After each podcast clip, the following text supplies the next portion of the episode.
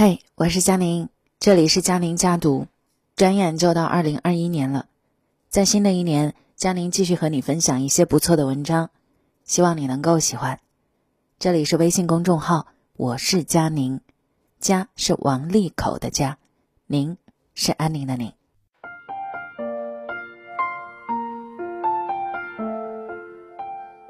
在生活当中，我们经常听到一句话，就是形容一个人啊，他是刀子嘴豆腐心。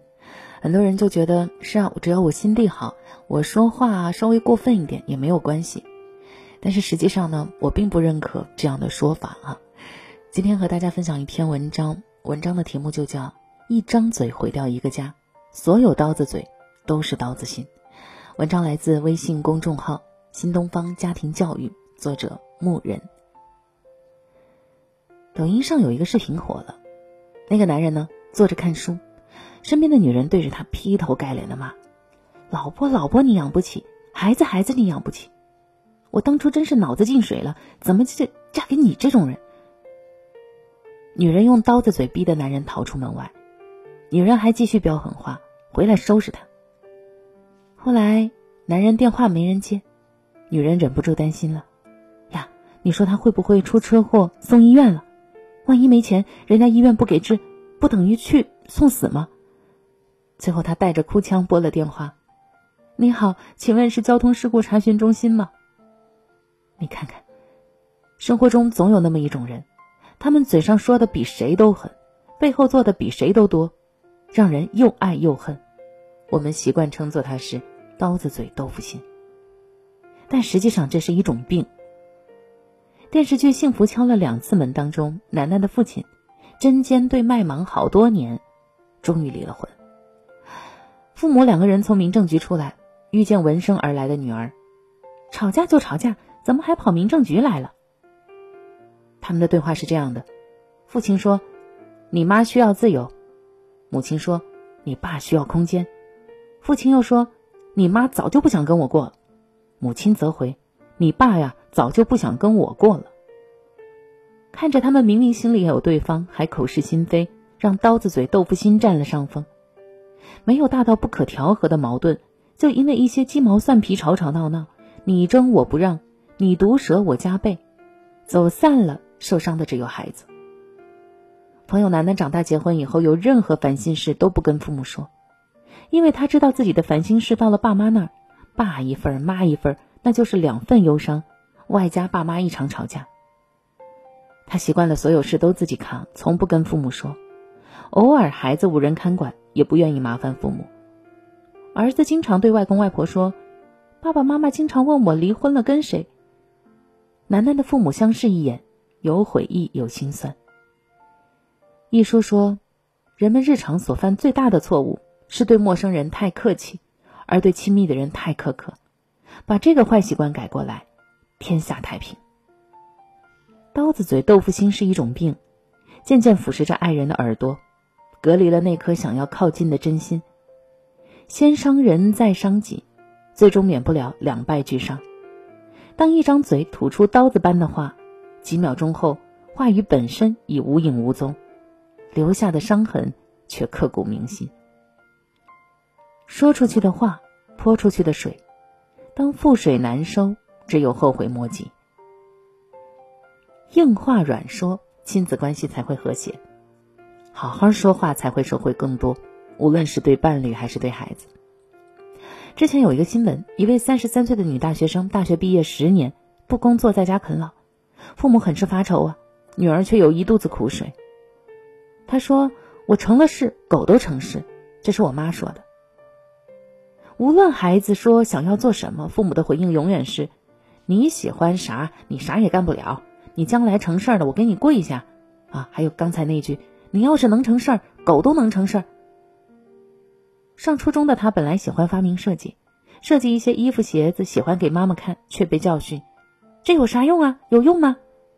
为此，母女也曾大打出手，却一直也无法解决问题。很少有父母不爱自己的孩子，只是太多父母习惯了用刀子嘴代替心底的爱。风水轮流转，自己酿的苦自己尝。年过古稀的父母还要养而立之年的女儿，对双方都是悲剧。人嘴两层皮，好话坏话出口都需要力气一样。面对亲人可以温言暖语，何必冷言冷语？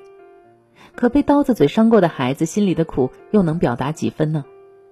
一个从小到大从来不被父母鼓励肯定，一直都生长在否定和打击中的孩子，如何向阳而生？一个覆盖在父母语言阴影下的孩子，也许一生都难以走出失败的阴影。相比上面孩子不能自力更生的苦，更有家庭因为刀子嘴让孩子失去了生命。杭州一名十五岁的初二学生写给妈妈的遗书：“妈妈，当你看到这些字的时候，我已经不在了。我知道我这样很自私，但我对于你那句‘你给我去死好了’这句话刻骨铭心。”他曾因为琐事与妈妈争吵后跳楼自杀未遂，一年后他在精神卫生科就诊，留下了这封遗书。没有人会透过刀子嘴的狠，感恩你心里的暖。嘴下留情，婚姻才有温度。时间会证明一切。一书当中曾讲过一件事：夫妻吵架，丈夫埋怨妻子晚上的菜太咸，妻子嘲笑丈夫从来不洗袜子。他凶，他也狠，两个人越吵越起劲儿。丈夫说：“我自己赚钱养家，不洗袜子怎么了？”妻子委屈说：“那我上班也很辛苦啊，我也赚钱呀，家务又不是我一个人的活。”丈夫冷笑说：“你赚的钱都给你妈了，哪有一个子儿是贡献给家里的？”妻子气的是满脸通红，张口又合上，离开了战场。到了晚上，丈夫冷静以后，主动向妻子承认错误，两人言归于好。后来，她跟闺蜜聊起这件事儿，说：“当时本来有一句特别狠的话挂在嘴边，他父母不在了，我要是补一句，你也可以拿钱给你父母，他肯定崩溃。但是如果我们还想继续过下去，这话我必须咽下。语言是表达情感的工具，不是伤害爱人的武器。你若嘴边给人留了面子，他才会让你甜到了骨子里。”比起刀子嘴豆腐心，表面的温和刚毅的内在更值得让人尊重。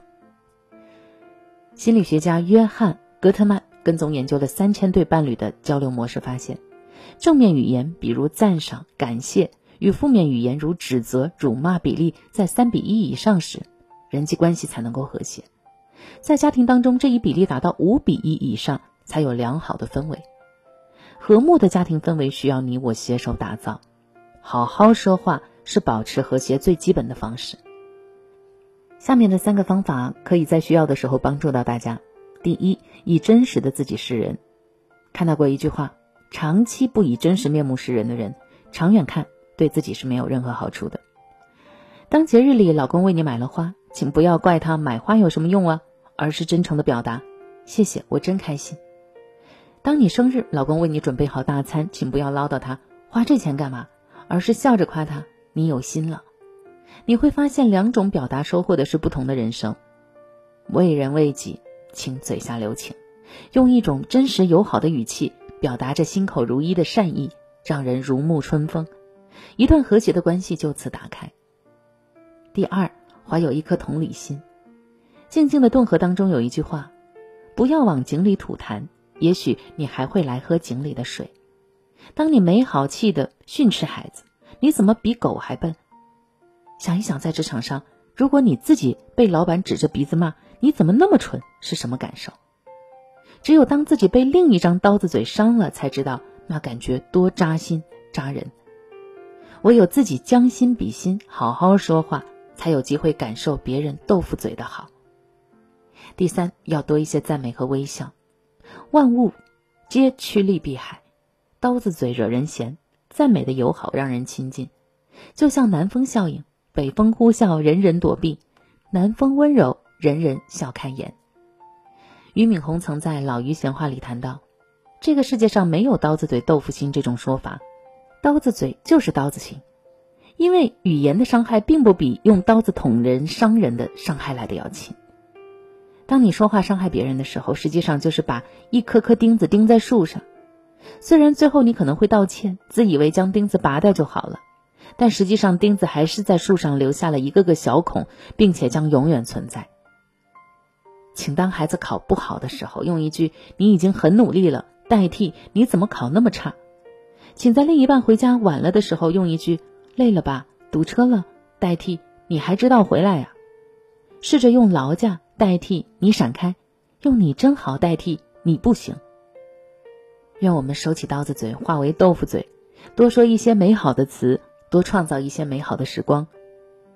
毕淑敏说：“婚姻的本质是一种生长缓慢的植物，需要不断的灌溉、加施肥料、修枝剪叶、打杀害虫，才能有持久的绿荫。无论对伴侣还是对孩子，我们都要拒绝刀子嘴豆腐心，都要好好说话。